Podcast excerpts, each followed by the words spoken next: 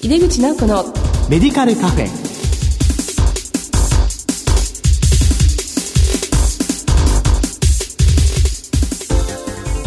こんばんは。帝京平成大学薬学部の井出口直子です。井出口直子のメディカルカフェ。この番組は医療を取り巻く人々が集い語らい情報発信をする場です。在宅医療における薬剤師の今後特集の2回目です。この後素敵なゲストの登場です。お楽しみに井出口直子のメディカルカフェ。この番組は武田手羽の提供でお送りします。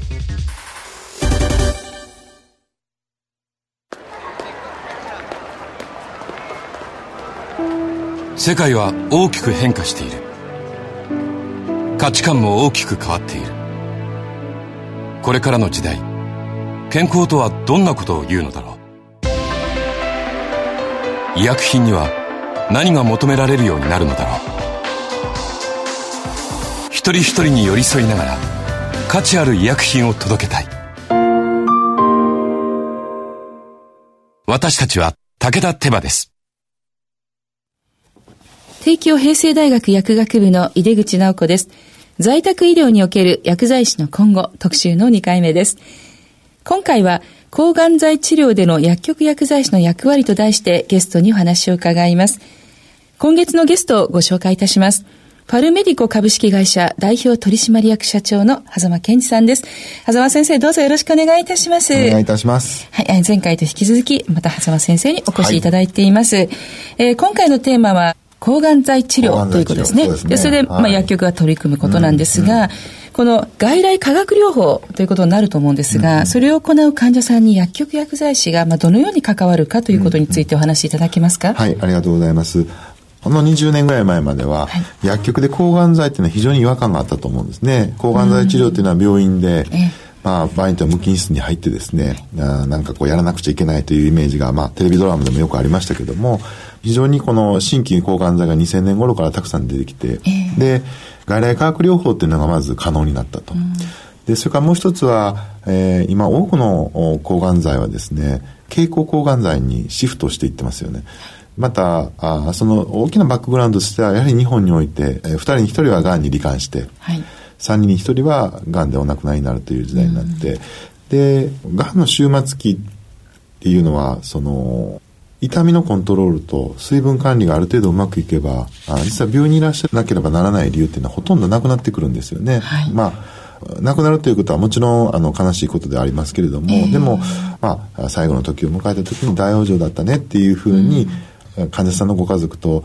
泣きながら笑っていながら泣いてるという、まあ、そういうふうなことが訪れるということが可能になる。で、そういった意味でも必ずこう薬剤というのはあのいるんですけども、点滴が飲み薬になったということで、随分変わっていってると思うんですよね。はい、で、あの、その中で、まあ、薬局薬剤師さん当初はすごい戸惑うと思うんですよね。はい、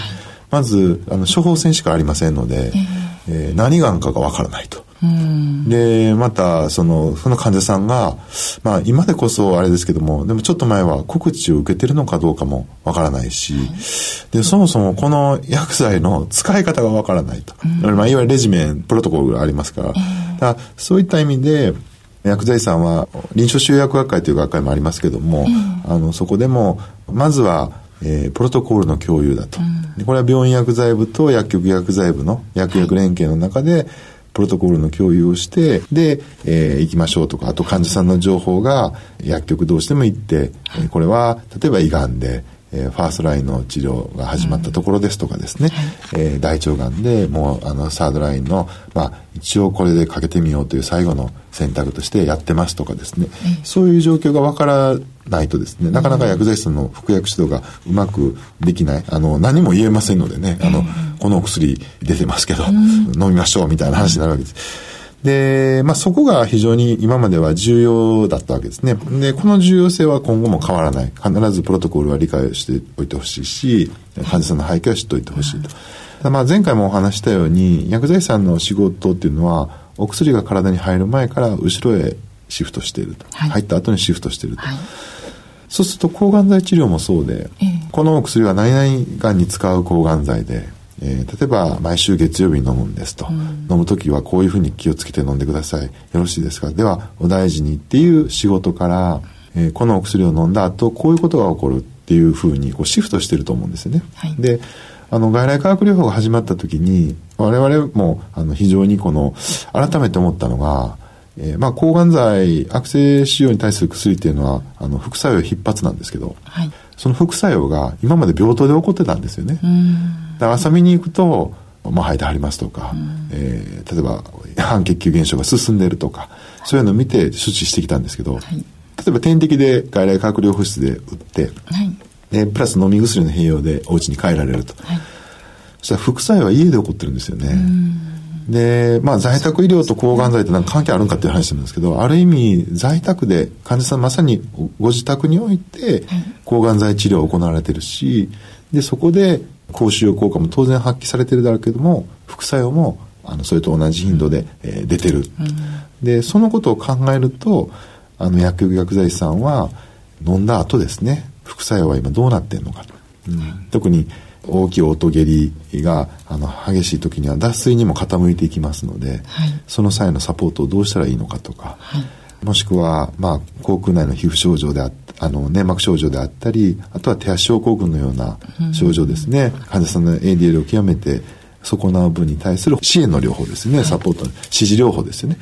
うん、そこをするっていうふうに僕でシフトしていくんじゃないかなと思うんですね。とかシフトしていってると思うんですよね。はい、だからあのおそらくこう気になってる先生方の中で、まあ、今の日常の業務は生活習慣病のお薬がメインで、時々抗がん剤が来て、うわなんかこんな戸惑うわと思って気を使いながら説明をしていると。でも実はその患者さんはそのお薬を飲まれた後お家で結構大変なことになっている可能性があると、はい、前から後にシフトしましたからぜひそこをフォローしていく、うんそういうふうなところをマインドセットをちょっと変えるっていうのがですね、はい、まあ課題でありますしそれが変わればですね結構あの患者さんとの関係とか薬剤師さん自身の視野っていうのはですね変わるような気がしますよね。そうですね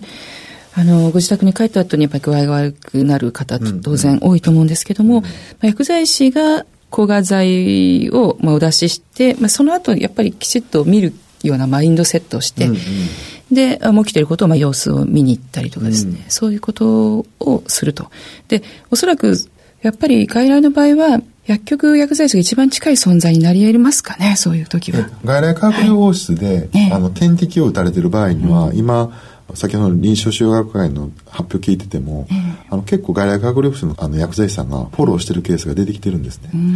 でまたあの薬剤師外来っていうのを作っておられて、で薬剤師外来が興味深いのは医師の診察後に多かったんですけど、えー、それが今診察前に移ってて、でそうすると何が起こってるかっていうと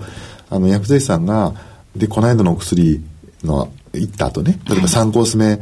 どうでしたかっていうことをやるとさまざまな情報が得られる、それは副作用に関する情報だったり、もしくはコンプライアンスの情報だったり。でそのことをサマライズしてで医師に行くので医師としては、まあ、前回のやつがどうだったかっていうことを薬剤師さんが一回評価してくれてるわけですよ、はい、でその評価をもとに今回診察するので、うん、次の診察処方が極めてスムースに行くんですよね。で、これ僕大きなヒントやと思ってて、あの、外来化学療法室を通ってれば、そうなるんですけど、うんはい、今、あの、病院の薬剤部の先生方の悩みは、はい、完全経口抗がん剤っていうプロトコルありますので、はい、えー、もうあの、点滴を使わない。はい、うん、で、あの、そういうふうな抗がん剤のプロトコルだと、実はもう誰も見てないんですよ。え要は診察室の中でお医者さんがパーって処方箋を出すと。で反抗して、でこれねと、で保険薬もらってくださいってなるともうね病院の薬剤部としては、あの処方がされてるということはデータでフォローすることできますけど、実際その患者さんにその関わることはですねまあ、病院薬剤部としては当然できませんよね。そうですね。そうすると同じことをやっぱ保険薬しないといけないと。はい、で、これは僕らの薬局でまだできないないんですけど、本来は、例えば経口抗がん剤のみで、この1か月これいきますと。はい、そしたら、例えば分割調剤っていう仕組みを作ったりして、間を見ながら、場合によってはその最終、終わりがけの時に、今回の3コース目の治療の総括ですよね。はい、副作用こんな形でこういう指示療法を使いましたとか、えー、こういうふうな形でうまくいきましたと。で、引き続き先生よろしくお願いしますっていうサマリーをつけて、医師の方に行きなさいというふうなことをする。多分そういうふうにですね、抗がん剤治療における薬局のその機能っていうのはね、変わってくるんじゃないかなと思うんですね。今まではその抗がん剤をきちっと備蓄して、正しく説明をして、コンプライアンス高く保てるように精一杯サポートしましょう。でこれは間違ってないしくどいようですけど今後も大事なんですね。そこが崩壊していると薬局って何って話になるんですけども。でもそこだけではやっぱりもう難しくって、えそれをしながらその次に結局その患者さんはえ副作用をある程度コントロールしながら、きちっと殺細胞性が期待できるコンプライアンスを保つことができたのかというところについて、あの薬剤師さんがサポートしていくと、まあ、そういうふうに変わっていくんじゃないんですかね。そうですね。まあ、外来化学療法室を通れば、まあ、かなりその病院薬剤師や薬剤師外来と様子を聞いたりしてできますしまあ、やっぱり完全傾向な抗がん剤ですと薬局薬剤師がそれをしっかり担っていかなくてはいけないですよね。そうですそうす。ると本当にその、うん、役割っていうのは重要ですので、まあ、この場合これを発展させる場合に何かこう課題みたいなものってありますかね？うん。そうですね。大きく分けると僕2つあると思うんですよね。で1つはその薬剤師さんがですね、はい、今薬局の薬剤師さんがですよ、はい、暇かっていうと全然暇じゃないんですよね。忙しいですね、えー、むしろもうパンパンで、うん、あのいろんな業務を、まあ、残業で補ってるでそのことに加えてですね、まあ、抗がん剤に限りませんけども出した後見に行きましょうとか、うん、そういうことをするとおそらくあの壊れていきますから、うん、だからあの一つはやっぱり業務の整理はしないといけないと思いますよね。で、はい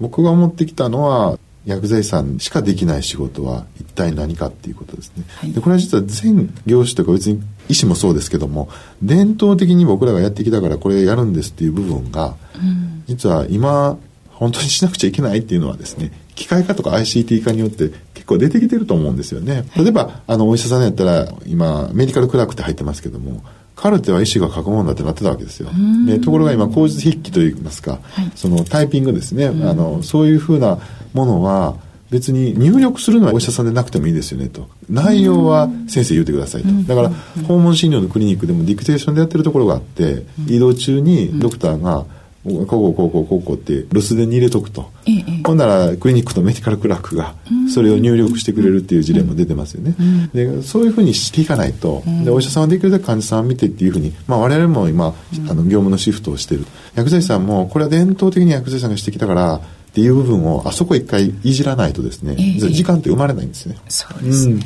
うん、で多分それをしないと、頭では分かってても現実問題も無理っていうのがある、これが一つですね。でもう一つはやっぱりコストの問題ですよね。うん、で今あのやはり外来調剤に専念するちょっとシニカルですけども外来調剤で薬が体に入るまでの部分に専念しておく方が数字は多分出るんですよ。すね、出る、うん、だからあのやっぱりお金のことは大事なことなので、やっぱりそれやらんと霞に食べて生きてるわけじゃありませんよねって僕も思いますよね。でただ我々の業界は医師も含めて2年に1回その点数表が変わりますので、はい、うん、やっぱり今後平成30年改定とか、うん、32年改定2025年に向けてやっぱり物から人ってシフトをすると、はい、これは点数も物から人にシフトするっていう僕は意味やと思うんですよね、えー、必ずそうなると思いますよね、うん、だから今はこれだけやってこれだけやればそのプロセスに対して評価をしてますけども、はいうんでも薬剤師さんがいかに薬を薬が体に入るまでのところをきれいにしましたかっていうところを今まで厚生労働省は評価をしてきたわけですが、それを人の評価に変える、まあ、人へシフトするって言ったわけですね。それはこの患者さんが安心安全に薬物治療を受けることができているかっていうところをきちっとサポートできたかどうか。このアートカム評価の指標は難しいですけどね。でも、と今そっちへ向かってあのやっていくと思いますよね。だから経営的な問題とか数字的な問題はいわゆる社長がにっこりするか起こるかですよね。それはあのい。ずれ解決されると思いますね。でそうなるとやっぱり一番目に戻って薬剤師さん自身が伝統的に薬剤師の仕事やからっていう部分をいかに切り込んでいくのか。うん、やっぱりそこが問題かなと思いますね。課題かなね。そうですね。もうこれからのことをやるためには今持ってる業務の整理っていうのはすごい大事ですよね、ね、潰れないためにもですね、うんえー、まあ最後にこれからの薬局のこう展望みたいなのを、常に考えてらっしゃると思うんです。けど、ね、はい、あの、はい、やっぱり薬局っていうのはですねあの医療提供施設っていうふうになりましたし、えー、薬剤師さんはまあ、3歯科4歯科とも呼ばれますけども、うん、やっぱりあのいろんなあのコメディカルスタッフいますけどもね、はい、やはりその中核をなす極めてまた能力も高いあの集団だと思うんですね。でその人たちが薬をが体に入るまでではなくて薬が体に入った後もフォローするっていうふうにこう変わるっていうことは基本的にはこの国は高齢化に伴って医療ニーズが急速に高まる一方で医療人は急速には増えないのでやっぱり我々、まあ、医師特に医師との関係を含めたその組み方を変えないといけないんですね。はい、うん、でぜひそこをこうやっていく、まあ、あの医療提供施設として医療人医療専門職としてやるという部分をやっていただきたいと思いますしその際に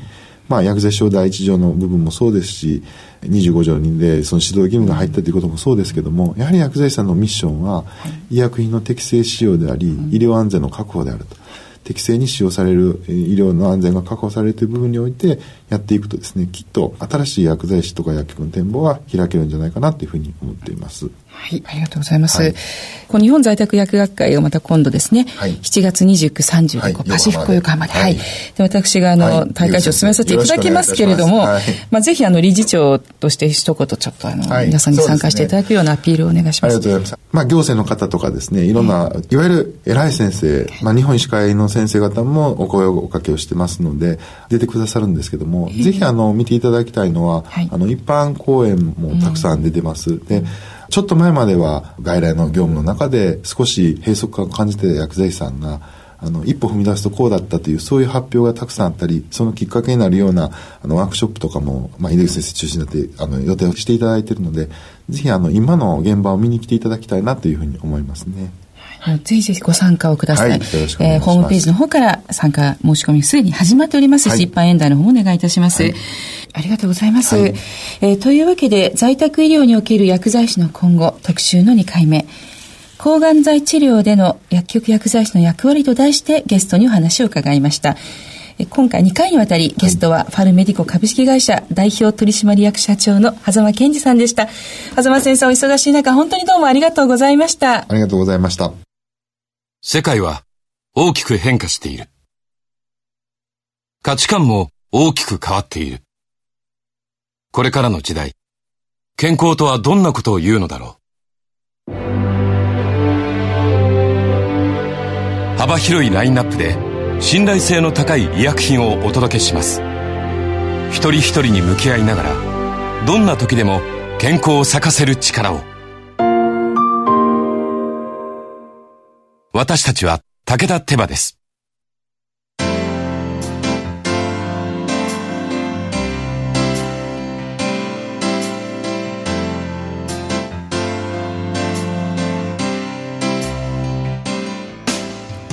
井出口直子のメディカルカフェ。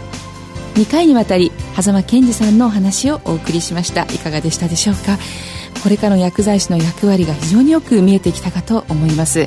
ぜひ7月の日本在宅薬学会で皆さんとその思いを共有しながら学んでいけたらいいなと思っております、えー、ご参加お待ちしています。さてこの番組へのご感想などは番組ウェブサイトからメールでお送りいただけます。放送後にはオンデマンドとポッドキャストで配信しています。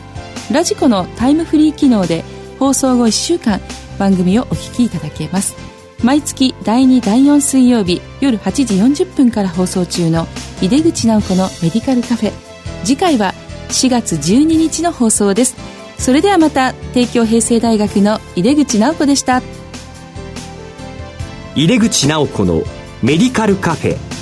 この番組は武田手羽の提供でお送りしました。